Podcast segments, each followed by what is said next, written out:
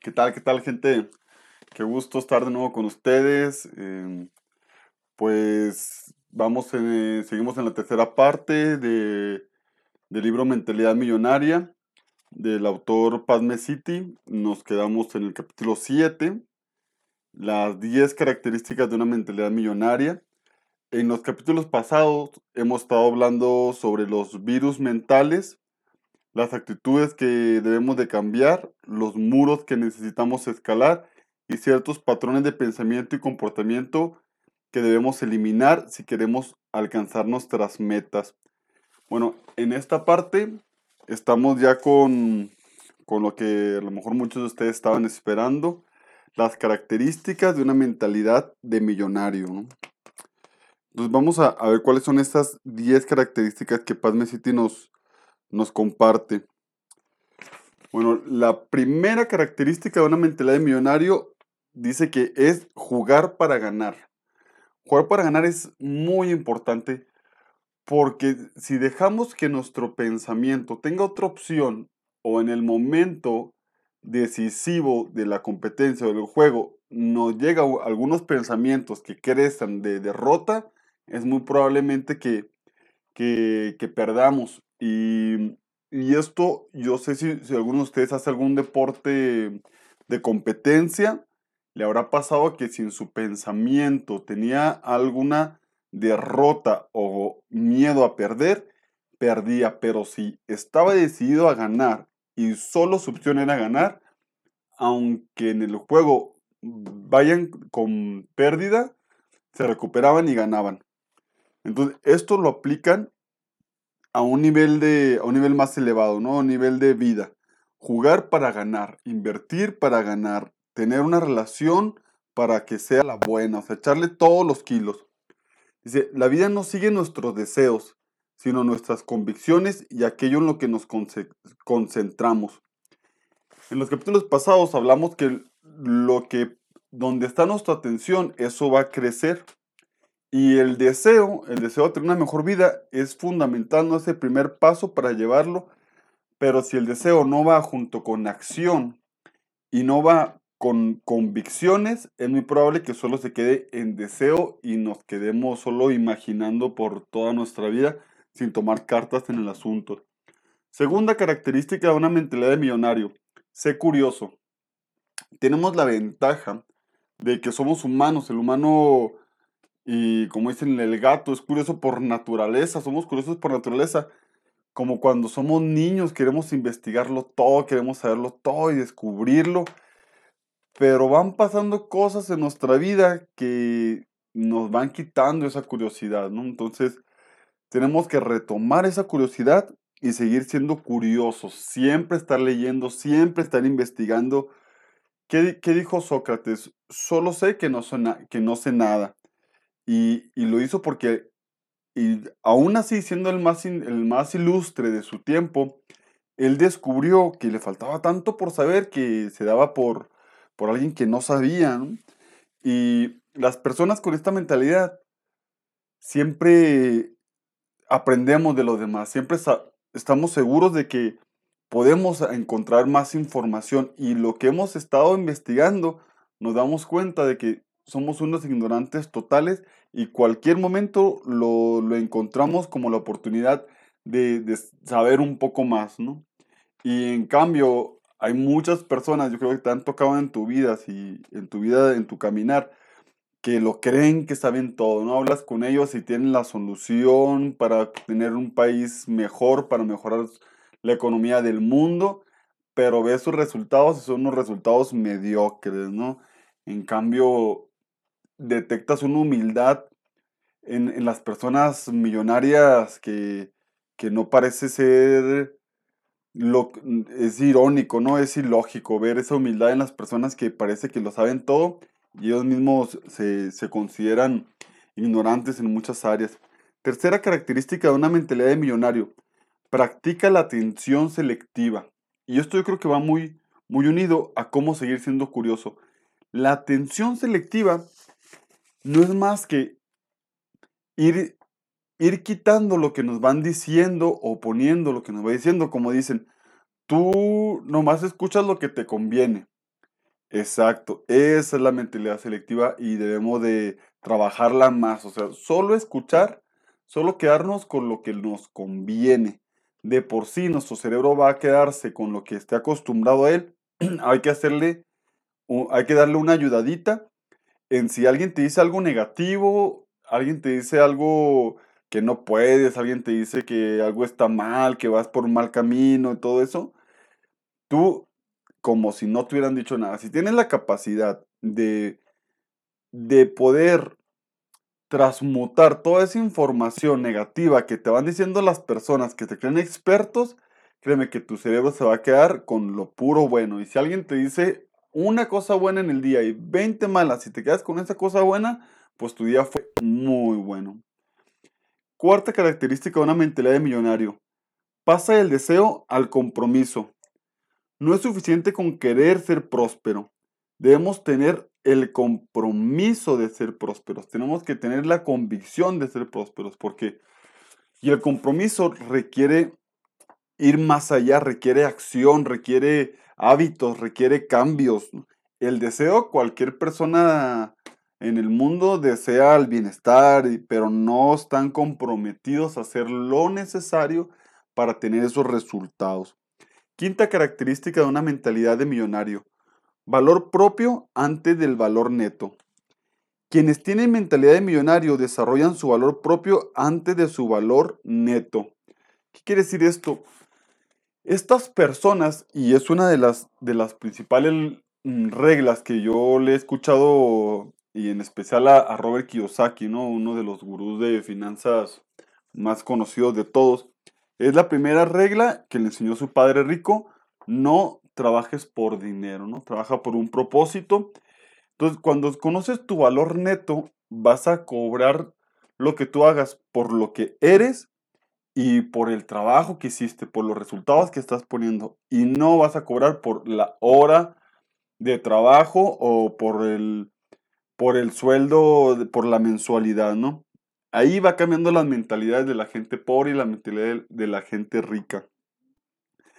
Sexta, característica de una mentalidad de millonario.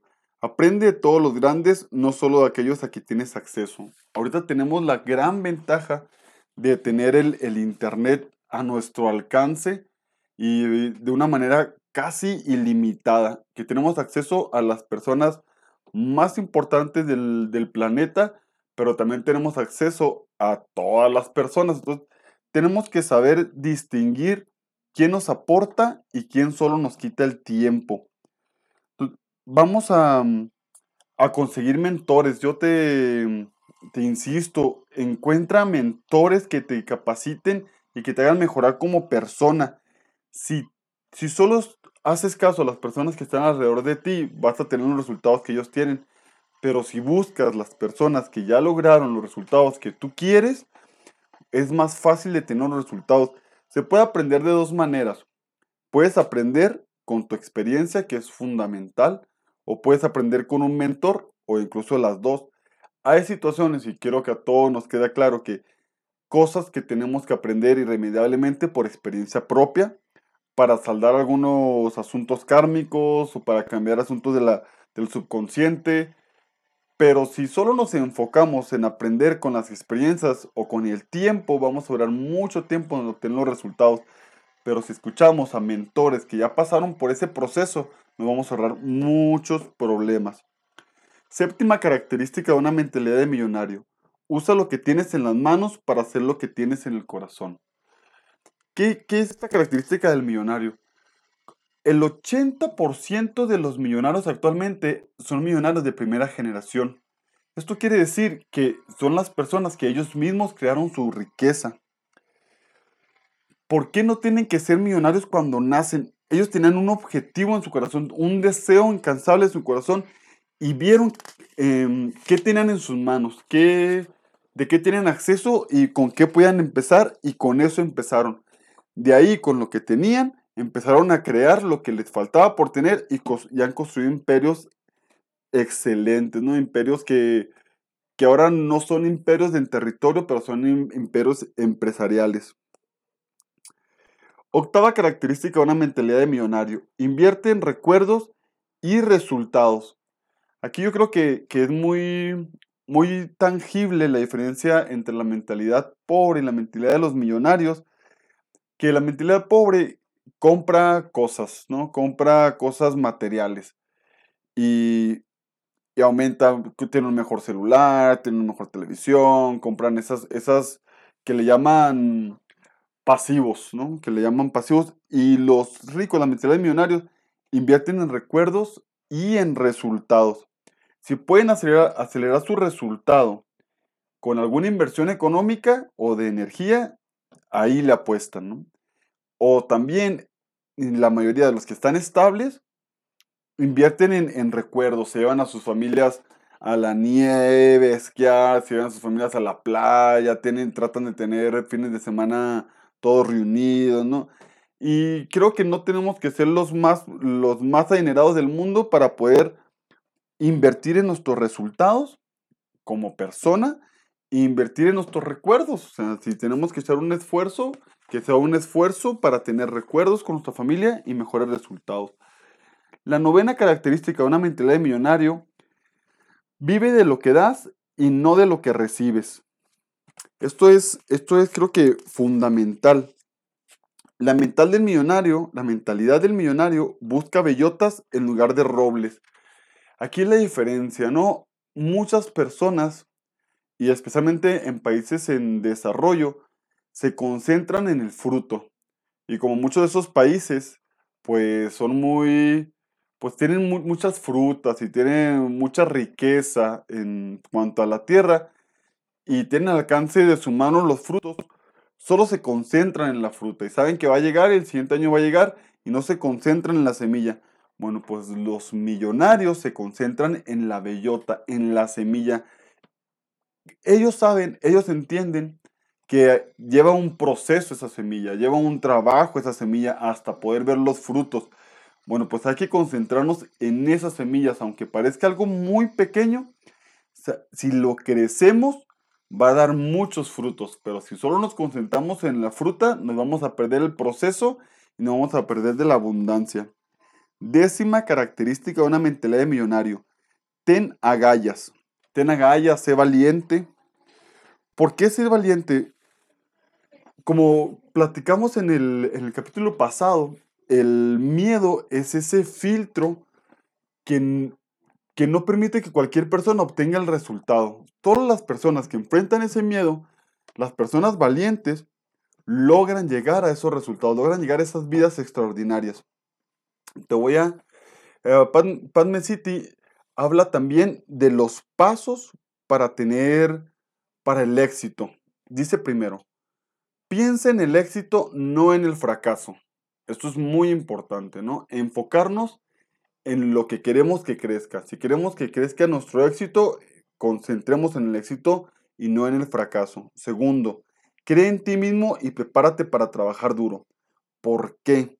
Primero, se reduce el temor y se elimina la ansiedad con el trabajo duro, con la actividad, y ahí se refuerza la valentía. Tercer paso, para generar confianza en ti mismo, prepárate y haz planes para triunfar. Concéntrate en los puntos esenciales y sé bien organizado. Esto de la organización es la planeación para la vida que estamos buscando.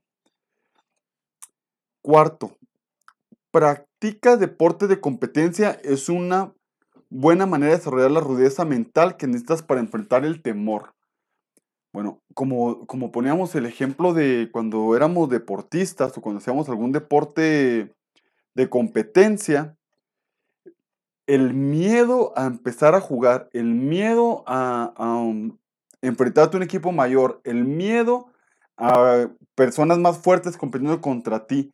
Bueno, entrando en esas competencias, como te recomiendan, estas disciplinas, te ayuda a enfrentar esos miedos y a darte cuenta que tú también eres capaz de enfrentarte a ese tipo de niveles y a saber cuáles puntos necesitamos mejorar para estar en una mejor competencia.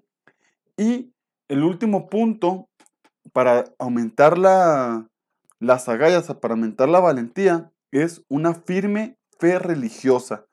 Yo sé que aquí, y más que este tema es de, pues más enfocado al dinero, muchas personas no les gusta relacionar el dinero con la religión, pero el 40% de los millonarios encuestados tenían una fe religiosa muy grande. Y esto es porque sabiendo que hay algo más grande que nosotros, algo que nos reconforta y que nos da una fuerza extra, nos va a dar más valor para enfrentar los problemas. Entonces, eso es una ventaja tremenda de las personas que tenemos una fe grande. Y el reto del capítulo dice, ¿qué aspectos de, de una mentalidad de millonario reconoces en ti? ¿Cuáles son algunas de las áreas en las que debes trabajar? Uno de los aspectos más importantes que debes comprender es que si puedes cambiar, que sí puedes cambiar, ¿no? Eso es fundamental, que no, no tenemos que quedarnos como estamos, sino que podemos cambiar. Aunque quizá no lo sepas, el poder del cambio ya sentí ahora mismo, así que aprovechalo y cambia para bien. Si de todas formas vamos a cambiar, ¿por qué no enfocarnos en cambiar para bien? En encontrar habilidades que nos ayuden a tener los resultados y la vida que queremos. Capítulo 8. ¿Cómo, ¿Cómo, solucionar tu actitud hacia el dinero? Pone Padme City un ejemplo que me agrada mucho. Dice, o una analogía, dice que el dinero es como el estiércol. Si lo amontonamos, apesta. Pero si lo esparcimos y le damos un proceso, fomenta el crecimiento. Es igual con el dinero el dinero es solo una herramienta y potencializa lo que ya eres, potencializa lo que ya somos. Muchas personas dicen que las personas con dinero van a ser malas o van a empezar a, no sé, a destruir el mundo o a ser envidiosos, pero el dinero solo potencializa lo que ya eres. Si tienes un buen corazón, el dinero va a ser una buena herramienta y vas a poder ayudar a más personas. Si no, también va a pasar lo, va a pasar lo contrario y vas a cometer más errores. El mismo universo se encarga de, alinear esos asuntos, El dinero no hace de ti lo que no eres, pero aumenta lo que ya eres. ¿Qué, pasa con, este asunto del dinero? Como, como habíamos visto en los virus mentales, desde chiquitos nos empezaron a poner cosas del dinero, de que es bueno, de que es malo, de que no hay, de que sí hay. Bueno, hay que resolverlo. Y ahora que estamos concentrándonos en resolverlo, vamos a ver cómo se obtiene. Dice aquí que el dinero se obtiene por resolver problemas. Las personas más adineradas son las personas que más problemas resuelven. Entonces, podemos ver los problemas como algo positivo. Podemos ver nuestro pasado problemático como algo positivo. Podemos ver nuestros problemas actuales como algo positivo. Porque si los resolvemos en nosotros y ayudamos a que otras personas nos resuelvan, el dinero irremediablemente va a llegar a nuestros bolsillos. El secreto para tener riquezas, prosperidad y ganar dinero está en resolver problemas. Esto es complicado de cierta manera porque los problemas preferimos siempre evitarlos. Incluso tengo un amigo que comentó que en su vida no tiene problemas y sus asuntos económicos no son de lo mejor, pero cerca de ahí estaba una abogada, una amiga abogada, que dijo, mi trabajo es resolver problemas, pues ella tiene mucho mejor economía que él, a pesar de que él trabaja mucho su espiritualidad. El poder está en quien da y no en quien recibe. Tu, tu reacción ante esta historia, bueno, aquí pone Padme City una historia, pero mm, vamos a concentrarnos en los puntos clave del libro y lo demás lo, lo dejamos por si quieren ustedes leer todo el libro, que es muy bueno. Vamos a ver los pasos hacia la prosperidad. Dicen que el éxito es una fórmula matemática y la felicidad es un arte. Bueno, pues vamos a unir las dos. Vamos a unir esta fórmula matemática con el arte de ser felices. ¿Cuáles son esos pasos hacia la prosperidad? Número uno, debes ser un ganador. Ganar ingresos, ganar dinero, ganar respeto. Después de que ya eres un ganador, que es un trabajo que requiere su esfuerzo, después de ser un ganador se requiere ser un dador, una persona que da, una persona que resuelve problemas. Tienes que dar de ti, Y aquí está la ley de lo que siembras cosechas. Después de que eres un dador, avanzas y te conviertes en un inversionista, porque cuando ya vimos que cuando damos, se nos regresa. Y cuando estamos obteniendo, cuando ya tenemos más de lo que de lo que necesitamos para vivir, nos convertimos en inversionistas. Tenemos muchas semillas que sembrar. Y al final, ya cuando tenemos las, semillas, las semillas hicimos el, trabajo, nos convertimos en un segador, que el segador es, es el cosechador, podría decirse. Entonces, muchas personas tienen este asunto de que yo porque quiero dinero, yo nomás quiero comida para mi mesa, pero es cierto que irónicamente pensamos que los que tienen mucho dinero son egoístas, pero las personas que no tienen dinero son más egoístas porque se concentran solo en su mesa y los millonarios se concentran en su mesa y en las mesas de, de las demás personas para llevar comida. El dinero de nada sirve en una piscina estancada, tiene que ser un río. También tenemos este asunto, o muchas personas tienen el asunto del acumular dinero, ¿no? Y lo ven como una piscina. Lleno mi piscina de agua, lleno mi piscina de dinero y ahí, ahí siento un estímulo de seguridad. Pero en realidad el bienestar debe ser visto como, como un río. El, el dinero debe de fluir, pasar por nosotros y seguir fluyendo es cierto que nos quita algo de control y nos puede dar un poco más de un poco más de miedo que no lo estamos acumulando, pero estamos siendo parte del flujo de la energía y parte del flujo del dinero. Que si crecemos ese río es cuando crece y cuando mejora nuestra economía. Las personas viven o vivimos según nuestro subconsciente. Esto es cierto. Por lo general, el 90 y pico por ciento de nuestro día, casi 98, funciona de una manera subconsciente. No somos conscientes de lo que hacemos o cómo reaccionamos. Si algo nos parece conocido, damos la respuesta conocida. Entonces, el objetivo de, de, este, de este libro y algo que yo también te recomiendo mucho es que trabajes en tu subconsciente. Mejora tu subconsciente con los hábitos, con la hipnosis y conviértete en, un subconsciente que sea un subconsciente de dinero, un subconsciente de mentalidad millonaria. ¿Qué pasa también con las personas que solo quieren dinero, dinero, dinero y no lo enfocan en algún propósito? Y eso se ve mucho en países primermundistas que dicen, la esencia, y vamos a poner el ejemplo que ponen Padme City, de los Estados Unidos, que la ciencia de Estados Unidos es la esperanza de, primero que todo, hacer dinero. Luego de hacer dinero con el dinero, luego hacer mucho dinero con mucho dinero, ¿no? Ese es el objetivo de ellos. Pero cuando el dinero es nuestro amo y no nuestro sirviente, entonces está el problema. Entonces hay que ponerle manos en el asunto. Lo que está en el corazón de una persona es lo que determina si su dinero es bueno o malo. Ese es el asunto. En sí el dinero no es ni bueno ni malo. Es una herramienta, es una energía acumulada que en manos de la persona correcta hace mucho bien, en manos de la persona incorrecta hace mucho mal a esa persona y a las personas de su alrededor. Por lo pronto, y ese es el reto del capítulo, debemos de concebir el dinero como un elemento positivo para empezar. Entonces te, te hace algunas algunos cuestionamientos. ¿Tienes idea y actitudes negativas en cuanto al dinero? ¿El tema del dinero te hace sentir incómodo? Si quieres desarrollar una mentalidad de millonario, relájate en cuanto al dinero y míralo tal como es. Un gran siervo en las manos del maestro que sabe cómo controlarlo y usarlo para hacer del mundo un lugar mejor. El dinero no es la raíz de todos los males. La falta de dinero sí es una de las principales razones de toda clase de males que hay hoy en el mundo. Si quieres desarrollar una mentalidad de millonario, entrénate para pensar de manera positiva en cuanto al dinero. Parte de este podcast es ese entrenamiento para cambiar nuestra forma de ver el dinero. Capítulo 9. Aprende del fracaso.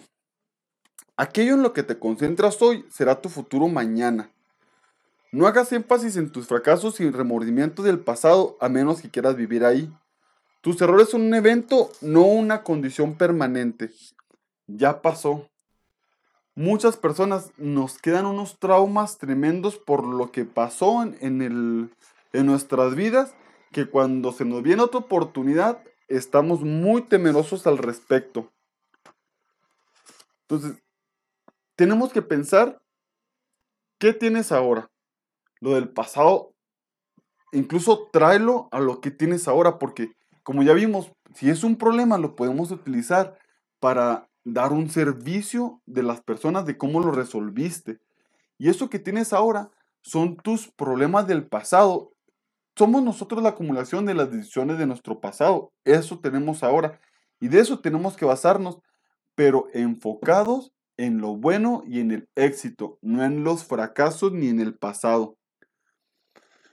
Lo que has perdido no es lo que importa, lo realmente importante es lo que hagas con lo que te queda.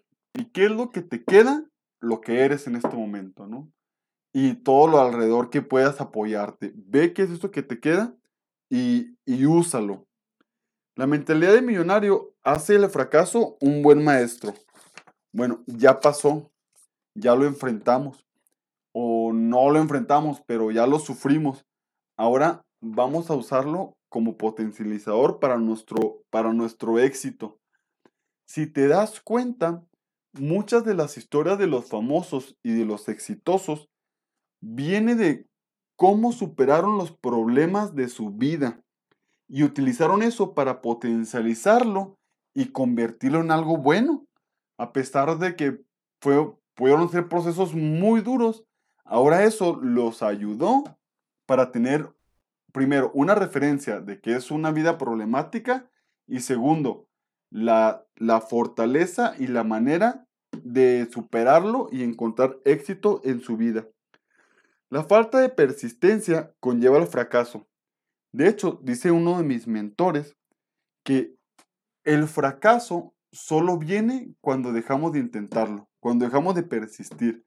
Si nos enfocamos en algo por el tiempo suficiente, vamos a lograrlo. Si nos rendimos en cualquier momento, esa es la única manera de encontrar fracaso en tu vida. Yo sé que te han pasado muchas situaciones, porque a mí también me han pasado muchas situaciones, pero es la persistencia lo que, lo, que nos logrará llevar a, nuestros, a nuestro éxito. Y aunque, hemos, aunque se hayan cometido equivocaciones, no son fracasos, son aprendizajes. El único fracaso será cuando nos rindamos al respecto. Supéralo, por favor, dice Padme City. Debes superar tu pasado. O sea, sí está bien, entendemos que está complicado el asunto, entendemos que son cosas muy complicadas. Yo, a lo mejor tu vida es la más complicada del mundo, tu situación fue la más complicada del mundo, las oportunidades donde naciste. Ok, bueno, supéralo. Por favor, dice, supéralo. Y te dice Padme City, te voy a decir algo nadie o muy pocas personas nacimos en unas familias ejemplares. Todos nacimos con familias que nos pusieron traumas, todos familias, pues, nacimos con familias con sus problemas. Y el asunto no es eso, ¿no? El asunto no es ver quién la tuvo más difícil, sino quién de lo que tuvo lo potencializó para tener resultados excelentes. La adversidad del pasado suele ser una ventana a la oportunidad. Y dice Winston Churchill, las cometas se elevan hasta lo más alto por ir contra el viento, no a favor del mismo. Seamos esas cometas que fluyamos con, con, los problemas y que podamos volar gracias a esos problemas y motivarnos a, si tenemos esas situaciones, motivarnos a superarlas y decirle al mundo, así lo logré yo y por eso me está yendo súper bien. Un pasado doloroso es un excelente material de construcción para hacer grandes torres de prosperidad. Hay cosas imposibles de llevar contigo a la cima. Esto se refiere a que, y justamente ahora se hablaba, hablaba mi mentor de este tema, de hay cosas imposibles de llevar a la cima, y esto es por una historia que cuenta Padme City de un amigo que subió al Everest y dice que cada vez que subía había menos oxígeno y estaba más cansado, entonces lo que el amigo hizo es ir dejando cosas por el camino para poder caminar más ligero. hasta el grado, dijo, tengo mi cepillo de dientes, le rompió la parte que lo sostiene se quedó con las puras cerdas. Dijo, no necesito esto. Tanto así, ese nos parece muy exagerado, pero nuestra vida puede llegar a ser como el monte Everest y necesitamos quitarnos de nosotros mismos, circuncidarnos de nuestros asuntos que no nos llenen, que nos estorben. Hay muchos pequeños detalles que nos están estorbando ahorita que no nos dejan caminar más tranquilamente. Hay que ver qué son esos detalles. Como, como dicen, los zorros pequeños son los que destruyen el viñedo porque no se ven. Los zorros grandes los vemos y los destruimos, pero los pequeños, los pequeños detalles, los pequeños malos hábitos son los que nos están destruyendo como personas. El reto del capítulo. Supera tu pasado y sigue adelante. ¿Qué hay en tu pasado que te está manteniendo cautivo? Déjalo atrás. Solo así lograrás proyectarte hacia el futuro. Hay cosas que no puedes llevar contigo en tu camino hacia el éxito. Para ver prosperidad en cada área de tu vida, usa tu pasado como material de construcción en tu progreso. Entierra el pasado y sigue adelante. Construye una persona diferente de tu pasado. Para cuando alguien te recuerde eso que, que fuiste, puedas decir, yo no estoy en mi pasado, ya estoy una nueva persona, ya no estoy ahí. Dime lo que sea, ya no estoy en el pasado, ya estoy yo en el presente, pensando en el futuro. Capítulo 10. Vamos a hacer este último capítulo de, del, tercer, del tercer podcast sobre el libro. Capítulo 10. Ten claro lo que quieres para tu futuro. ¿Qué es lo importante de esto? Y enlaza lo que terminamos del capítulo anterior, de estar en el presente enfocados con, en nuestro futuro. ¿Qué es lo que de verdad quieres para tu futuro? Esta pregunta parece muy obvia, pero yo creo que no muchas personas se la han hecho. Si no tuvieras necesidad de dinero, si no tuvieras necesidad de otras circunstancias, ya lo tuvieras todo resuelto, ¿qué harías de tu vida? ¿Qué persona te, te gustaría convertirte si no tuvieras que perder el tiempo en un trabajo que no te gusta, si no tuvieras que estar en una relación que no te gusta? Quítate las limitaciones y piensa, ¿qué me gustaría hacer en el futuro? Si no y no pienses, porque esta pregunta se le hizo a mi hermano y él dice, no, pues tener dinero para hacer un negocio y tener más dinero. Este es el asunto de la mentalidad de los pobres. El asunto es, ¿qué quiero? ¿Cuál es mi propósito en la vida? ¿Y qué quiero hacer para, para hacerme sentir que estoy dando todo mi potencial? Bueno, te pone Padme City una historia que, que, le pasó a él. Dice, ¿quieres cambio o quieres dólares? Dice Padme City que salió a una conferencia y había un indigente. No sé si han tenido la oportunidad. Hay muchos indigentes en todas partes, pero parece que no. En el primer mundo hay indigentes, pero que de otro nivel, ¿no? Ya indigentes que se ven súper mal. Y llegó uno de esos indigentes con Padme City y le dijo, quiero cambio. Ya si lo has escuchado, yo quiero, no, dame unas monedas. Y él le dijo, bueno, ¿quieres cambio o quieres dólares? Y el, y el señor se super confundió, le dijo, no, yo nomás quiero cambio. dijo, ¿seguro? si te doy unos dólares? ¿O si te doy comida? ¿O si te doy una casa? Y el señor pues estaba todo, nadie le había preguntado eso, me imagino. Y él en lugar de enfocarse en algo grande, él solo quería cambio. Pero en realidad necesitaba comida. Entonces lo llevaron a comer y se dio cuenta que necesitaba comida. Pero ¿cuántas veces pedimos algo y lo que queremos es otra cosa? ¿Y por qué no pedimos lo que queremos? Porque no sabemos bien lo que queremos, no nos hemos sentado a ver en realidad qué persona queremos ser y mucho menos hacer un plan detallado para lograr hacer esas personas. Y mira que no te estoy hablando de tener, de ponerte a planear un negocio, de ponerte a planear unas vacaciones, te estoy poniendo la perspectiva de poner a planear tu vida, tú quién eres, tu ser. Entonces, debes conocer con precisión qué es lo que quieres para poder expresarlo con claridad. Este es el asunto. Pedimos una cosa, al día siguiente otra, al día siguiente otra, la siguiente semana otra, Imagínate el universo, cómo lo traemos, o si, si le quiere llamar Dios, cómo lo traemos con todas estas cosas, ¿no? Si estamos en una dimensión muy densa. Las cosas y los beneficios vienen de, dimensiones mm, más sutiles. Entonces hay un proceso en que estas dimensiones sutiles se tengan que densificar para hacerlo realidad. Pero tenemos que enfocarnos para que eso vuelva. Si estamos pidiendo este día una manzana, al día siguiente una pera, al día siguiente un mango, al día siguiente dinero, al día siguiente una buena... Y no nos enfocamos en algo, va a haber una confusión en nuestra vida es tremenda. Si puede definir lo que quieres, será mucho más fácil obtenerlo. Es más, casi estoy seguro que si no puedes definir lo que, lo que obtienes, no vas a obtener, a obtener nada. Y te va a llegar una ilusión de algo que crees que tienes, pero luego vas a enfocarte en otra cosa y vas a perder tus avances. Y pone aquí un ejemplo que me gustó mucho. Yo estoy seguro, o si no, pues te lo recomiendo. ¿Has visto la película de Rocky Balboa con Sylvester Stallone? Cuenta que en 1974 Sylvester Stallone era un guionista y fue a, ver una pelea de, Salva, de, de Mohamed Ali. Entonces se inspiró tanto en hacer la película de Rocky y mandó su guion con 106 dólares, no tenía dinero ahí, mandó su guion y un estudio dijo, órale, qué interesante, les gustó la propuesta. Te has visto la película, te has dado cuenta por qué, es una muy buena película. Y le, le ofrecían 20 mil dólares. En aquellos tiempos, 20 mil dólares, un guionista iniciando, wow, era mucho dinero. Pero le decían, te damos 20 mil dólares si ponemos a otros actores ahí. Ryan O'Neill y Burt Reynolds eran los que estaban ahí listos y me imagino que eran muy famosos. Y le dijo Sylvester Stallone, no, yo la quiero actuar. Le dijeron, no, ¿cómo se te ocurre? Mira, deja que estos la, la hagan y te damos 80 mil dólares.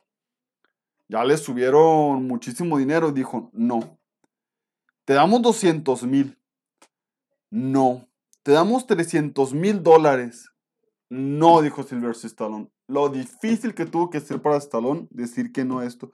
Le ofrecieron hasta 330 mil dólares en 1974 por su guion y dijo, yo he de actuar en la película.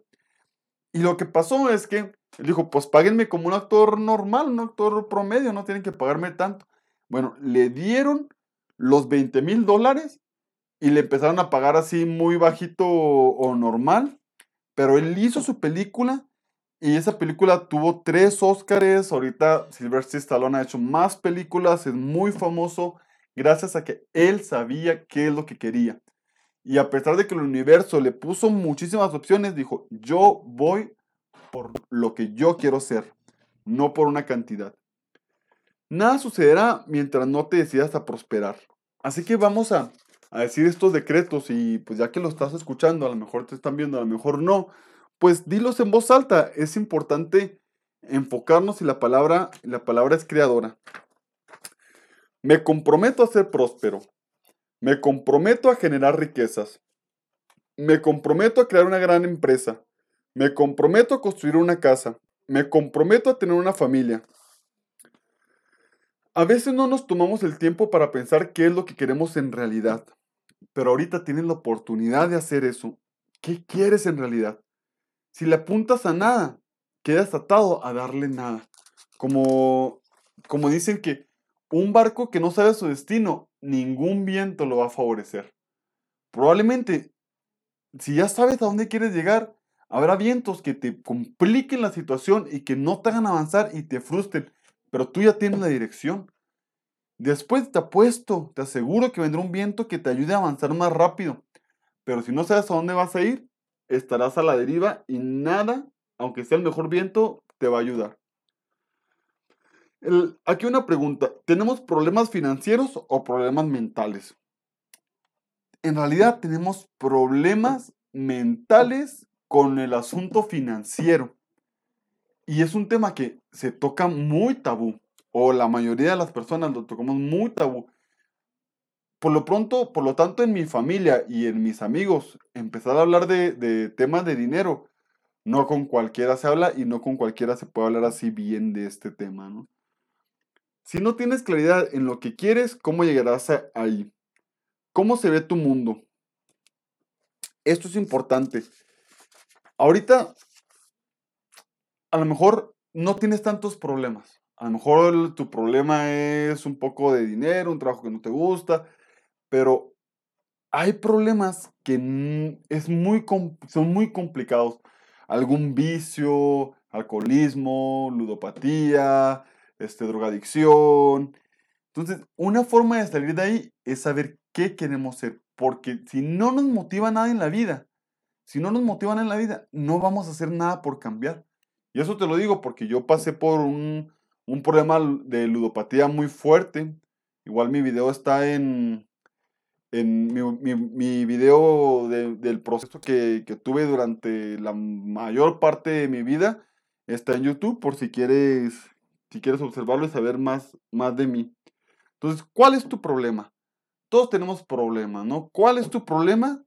Y hay que verlo desde otra perspectiva para ver si es muy grande o es muy pequeño. Por lo general son, el problema no es tan grande, el asunto es que nosotros aún no somos más grandes que el problema. Una visión clara de tu futuro te inspirará a superar cualquier dolor en el presente. Eso es otra ventaja.